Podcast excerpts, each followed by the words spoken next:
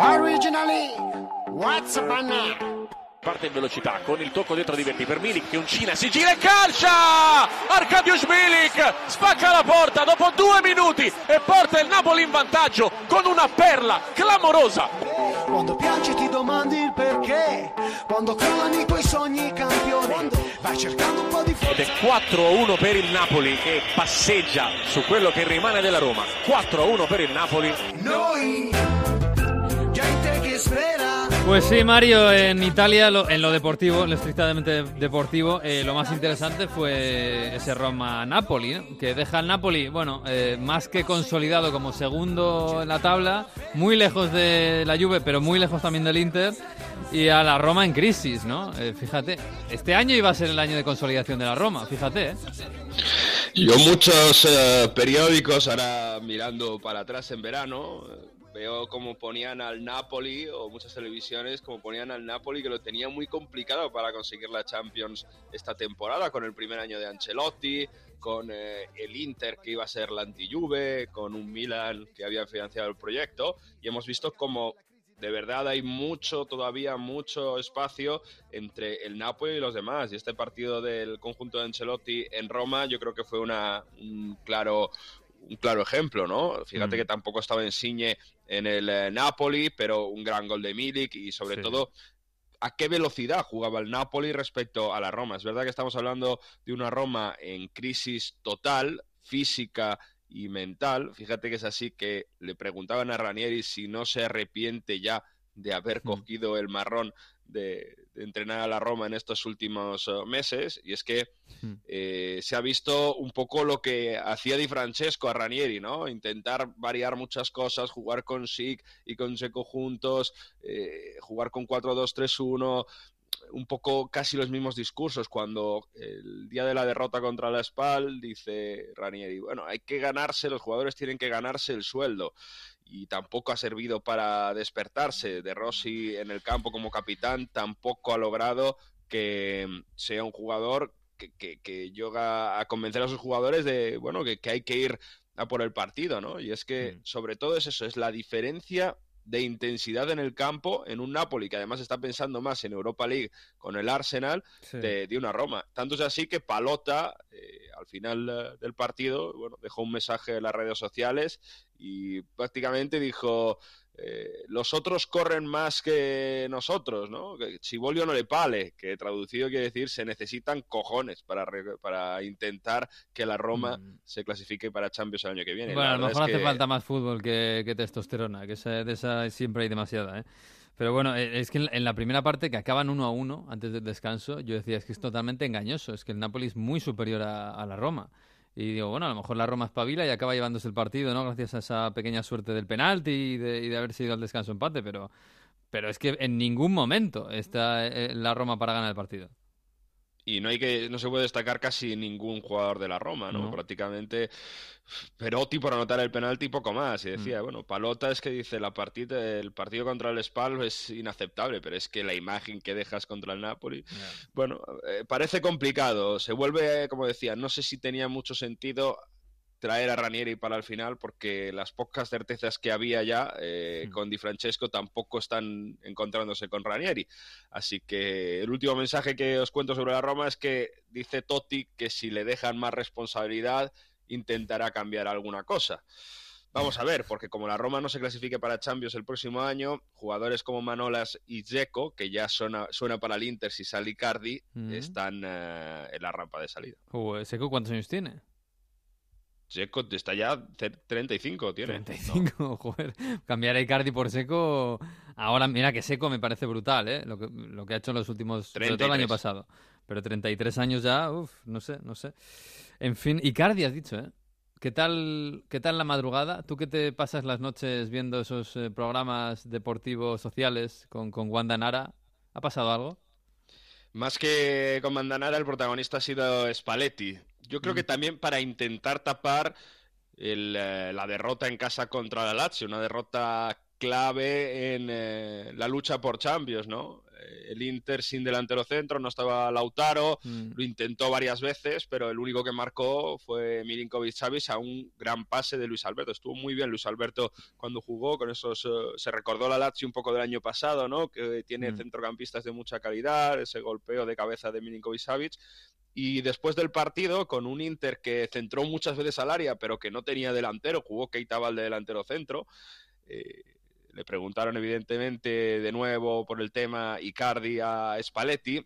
Hay que decir que eh, Icardi ha vuelto a entrenar esta semana con el grupo y con sus compañeros. Mm. Pero Spalletti ha decidido que después de todo lo que había pasado, le ha querido castigar con una jornada de, sanción eh, interna, digamos así, por su comportamiento. Y ha dejado varios mensajes, tenemos mucho de Spalletti hoy, pero merece la pena. Se desencadenó, como digo, no sé si para tapar la derrota contra la Lazio, pero cuando le preguntaron con Icar de Icardi, dejó tres mensajes muy claros. Ya le habíamos escuchado temporadas, eh, semanas atrás con el tema de, bueno, hay que decir que Lautaro es el futuro del Inter. Si no lo había dejado claro, este es el primero de los mensajes. Poi le partite, eh, sei anni, quant'era che l'Inter non andava in Champions? Sei anni? Cinque? Quattro? Uno? C'era Icardi. C'era Icardi. ¿Cuántos años hacía que el Inter no iba a Champions? Pero ha estado en ¿Cuatro, Champions este año. Pero en toda esa época, él dice, no ha estado, ha estado Icardi y no ha Mm, ya. sido tampoco tan decisivo. De hecho, eh, hablando de si Icardi es decisivo o no, un poco también es el segundo corte. La mediazione è una cosa umiliante per gli sportivi interisti, per i tifosi interisti, mediare con un calciatore per fargli mettere la, la- la maglia del, del club che amano e per il quale vivono come gli interisti è una cosa umiliante. Bueno, aquí eh, habla un poco del caso Icardi en esta última semana. Se ha publicado en Italia que eh, el abogado de Icardi ha hecho una mediación con el club, con Marota sobre todo, para que el argentino volviese a entrenar y se metiese de nuevo en la mi- dinámica del grupo. Mm. Spalletti dice que esto es humillante, obligar o tener que mediar para que un jugador de tu equipo se ponga la camiseta y juegue Y para el equipo trabajo, en el ¿no? que sus aficionados aman Mm. es humillante y lo dice gritando prácticamente en la última frase, ¿no? Es humillante. Y para cerrar, Spalletti, como digo, ¿no? Y, Bueno, es humillante que, que Icardi se tenga que, tenga que venir un abogado para obligarle a jugar. El- antes decía que el Inter con Icardi ha habido cuatro años que no ha jugado Champions. Y entonces, ¿hubiese cambiado alguna cosa, le preguntan a Spalletti, el partido contra la Lazio con Icardi titular? Messi fa la differenza, Cristiano Ronaldo fa la differenza, poi ce ne sono pochi altri che fanno la differenza a questi livelli qui. La disciplina, la vera forza di una squadra, di un professionista, è la disciplina che ha verso se stesso e verso la professionalità nel, nel contesto in cui lavora. Uf, Messi hace la diferencia, Cristiano Eso sí que hace es la un palo. ¿eh? Yo te digo una cosa, yo estando de acuerdo con Spalletti en lo de la disciplina, incluso en, lo la humillación que puede suponer eh, la mediación de- para que Icardi vuelva a hacer su trabajo, yo eso lo entiendo. Pero Icardi en este Inter ha hecho la diferencia siempre, ¿eh? Eso es verdad. Y ayer, contra la Lazio, yo no sé qué hubiera pasado con Icardi en el campo. Pero Icardi en el campo le da al Inter, le ha dado en los últimos años muchísimo al Inter, ¿eh? Evidentemente faltaba el delantero, pero bueno, para cerrar decía Spalletti que lo que de verdad importa es la disciplina Mm. y que él eh, tiene que ser justo con la gente en el vestuario. También decía en otro discurso más que él va, puede entrar eh, en el vestuario tranquilamente siendo justo. Si no hacía estas cosas, estos discursos, a lo mejor no se podía permitir hacer, eh, bueno, no sé qué discursos con sus, con sus jugadores. Que Mm. todos los jugadores que ha tenido, él sab- saben que durante los 20 años de profesión que ha tenido, es un entrenador que es justo con eh, sus, bueno, con sus decisiones y, y que cómo actúa. Que se lo pregunten a Totti a la Roma. Sí, desde luego, ¿no? Y en eso tiene, eso es verdad, ¿eh? Eh, ser justo en un vestuario a veces es muy complicado, más cuando te estás jugando el puesto de entrenador, que, depende no ya del vestuario, sino de los resultados. Y ahí, ahí sí que se le puede dar la razón. Ahora, que Icardi no hace la diferencia en el Inter, Icardi la ha hecho, ¿eh? Y es un palo decir que no, la diferencia la hacen Messi y Cristiano. Icardi no. Eh, bueno, Icardi la ha hecho en, en el Inter, pero bueno. Esto va a seguir hacia adelante, pero tiene muy mala pinta, ¿eh? Se acerca el verano y tiene, tiene toda la pinta de que esto acaba roto, ¿eh? A ver si se, se da este intercambio que eh, muchos rumores ya hablan de que Dybala puede salir de la Juve y Mm. llegar al Inter, que Icardi puede salir del Inter. Pero tú te imaginas a Icardi en la Juve, Tendría que cambiar bastante. con pero Allegri? Sí, sí, sí. Yo creo no que sé. sería, sería extraño, ¿no? Porque sobre todo lo primero que tendría que hacer es, eh, yo creo que la Juve le obligaría a cambiar de agente, o al menos que su mujer no, no dejase estas declaraciones públicas, que por cierto, eh, ayer tampoco fue muy explosiva. Dijo Mm. que Icardi está listo para jugar y que y Spalletti le puede utilizar cuando quiera. Pero... ah, Hombre, de- depende a ver qué mercado hace, ¿no? Pero el intercambio Dybala-Icardi es una cosa que ha salido bastante en los periódicos, que es verdad que la Juve ahora en el mercado se va ir hacia, o al menos es lo que Paratici deja ver, ¿no? Que se va a ir hacia Chiesa de la Fiorentina, hacia un extremo más por, eh, para, para Mm. intercambiar por Douglas Costa, que está prácticamente fuera, y que con la salida de Dybala se está proyectando más una Juve 4-3-3, ¿no? Donde también podría Mm. llegar Zaniolo de la Roma. Mm. Pero, bueno, vamos a ver, porque la misma mujer de Icardi, Banda Naraya, dijo que la- el verano pasado hubo una opción de que fuese la Juve. Bueno, buf, vamos a ver, ¿eh? vamos a ver. Por cierto, la Juve eh, ya están haciendo cuentas de cuándo puede ser campeón y precisamente puede ser campeón contra el Inter, ¿no? Que es el gran rival. Que sería finales del mes de abril. Eh, Si la Juve gana al Cagliari entre semana, al Milan eh, fin de semana, luego tendría Spal y Fiorentina, sería campeón en esos cuatro partidos. Si falla en alguno de esos cuatro, que puede ser, porque está en medio del encuentro contra el Ajax, el, eh, se iría un poco más a- hacia el partido del Inter, ¿no? Mm. El día 21 de abril sería el partido contra la Fiorentina, ahí podría ser campeón si gana todo. Nos iríamos al 27 de abril si eh, falla en alguno de esos y ganase al Inter en ese Inter Juve de finales de abril, ese derby de Italia que puede ser con bueno, siendo campeón delante Mm. de sus máximos rivales. Mm. Por cierto, también luego en mayo, el primer fin de semana de mayo, hay un tema un poco polémico en Turín porque en principio se ha programado el derby de la Mole el día del aniversario a Superga Mm. y eh, se cumple 60 años de que, falle- de que falleciese el Grande Torino cuando se estrelló la avioneta que, que traía a los jugadores en la colina de Superga. Los,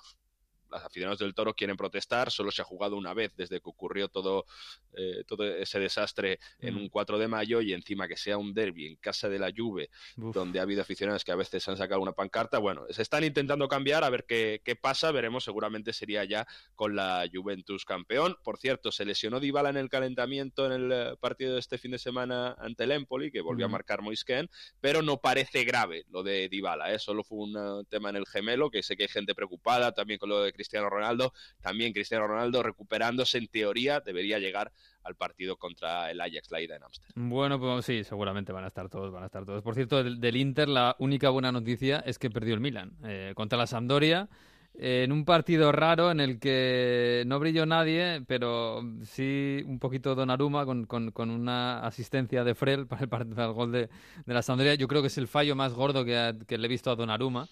Eh, pero me decías tú que, te había gustado mucho, mucho Praet, ¿no? El, el belga, que estaba cojando muy bien en esta Sampdoria.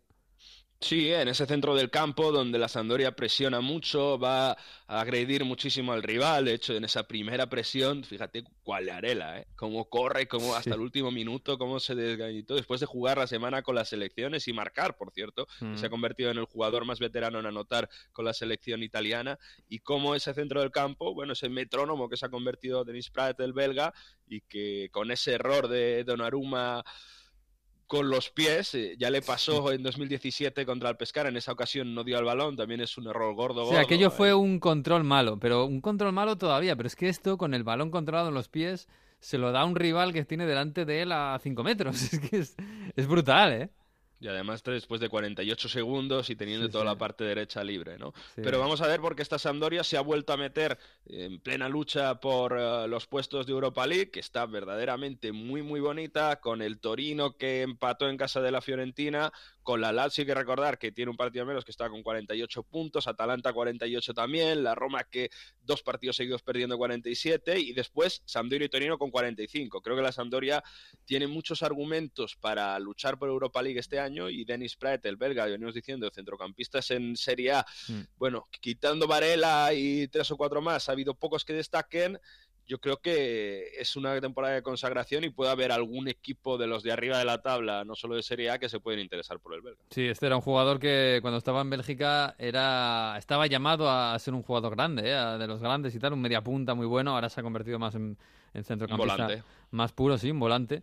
Y oye, no, ha llegado a crack, pero, pero sí que es un jugador con mucha calidad y que, muy aprovechable, desde luego, en un equipo de momento como la Sampdoria y seguramente dará un paso adelante en los próximos tiempos. Eh, bueno, de hasta aquí lo deportivo, pero lo social, el acontecimiento del fin de semana, que a mí me ha parecido brutal y precioso, como todo lo que pasa en Florencia, ha sido el homenaje a Batistuta. O sea, cuenta esto eh, porque yo no sé si tiene algo más que simplemente vamos a celebrar el cumpleaños de Batistuta con él. El cumpleaños de Batistuta, de que cumplía 50 años el pasado 1 de febrero. Sí, claro, dos meses después.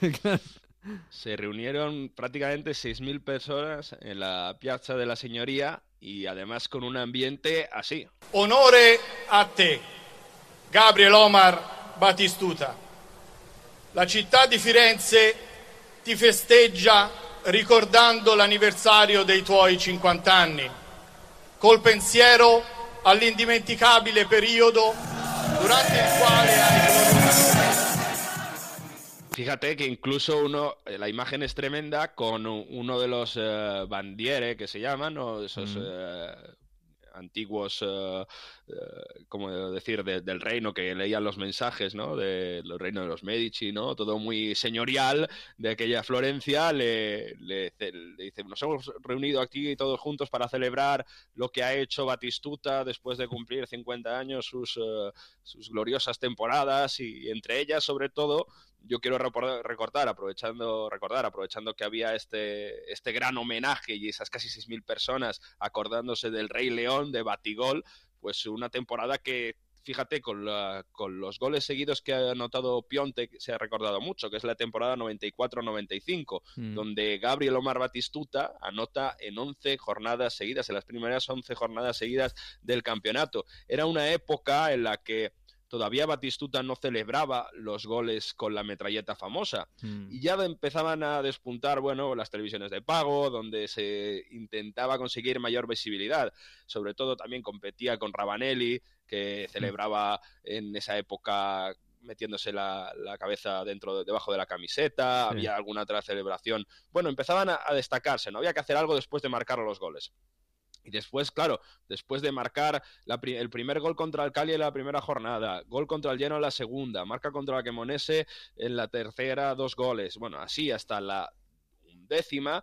Eh, bueno, se llega a la undécima antes eh, contra la Sampdoria y ya le dicen, a ver, eh, Batistuta, hay que inventarse algo si logras batir el récord que tenía Pascuito y del Boloña, que es marcar en las diez primeras jornadas. Entonces, logra Batistuta jugar ese partido un penalti a favor y bate a Zenga, así que 1-1 también marca en la undécima jornada. ¿Y qué hace Batistuta? Pues una celebración que no es nada espectacular, pero que se ha recordado muchísimo en Florencia, tanto es así que le hicieron una estatua, se fue hacia el córner con un banderín amarillo y, bueno, se cogió debajo de la curva Fiesa, lo que es la curva donde están los grandes aficionados de la Fiorentina, ¿no? los más ruidosos, y se agarra al banderín y se coloca como si plantase una pica, ¿no? Y entonces esa foto con Batistuta marcándose un décimo gol es como eh, la imagen del Rey León y la imagen de que había que inventarse una celebración para Batistuta. Luego ya vino la metralleta y mucho más. Qué grande, qué grande Batistuta. Qué pedazo de delantero, un, ídolo increíble en, en, Argentina y en Florencia, donde le han homenajeado en su, en su cumpleaños 50. Sí, señor, qué bonito, qué bonito. Bueno, Mario, pues nada, eh, hasta la semana que viene, que habrá más, que yo no lo veré, pero me tenéis que contar la semana que viene. Tenemos dos jornadas esta semana y después la Champions. Ya sí, señor, sí, señor. Un, abrazo. Chao.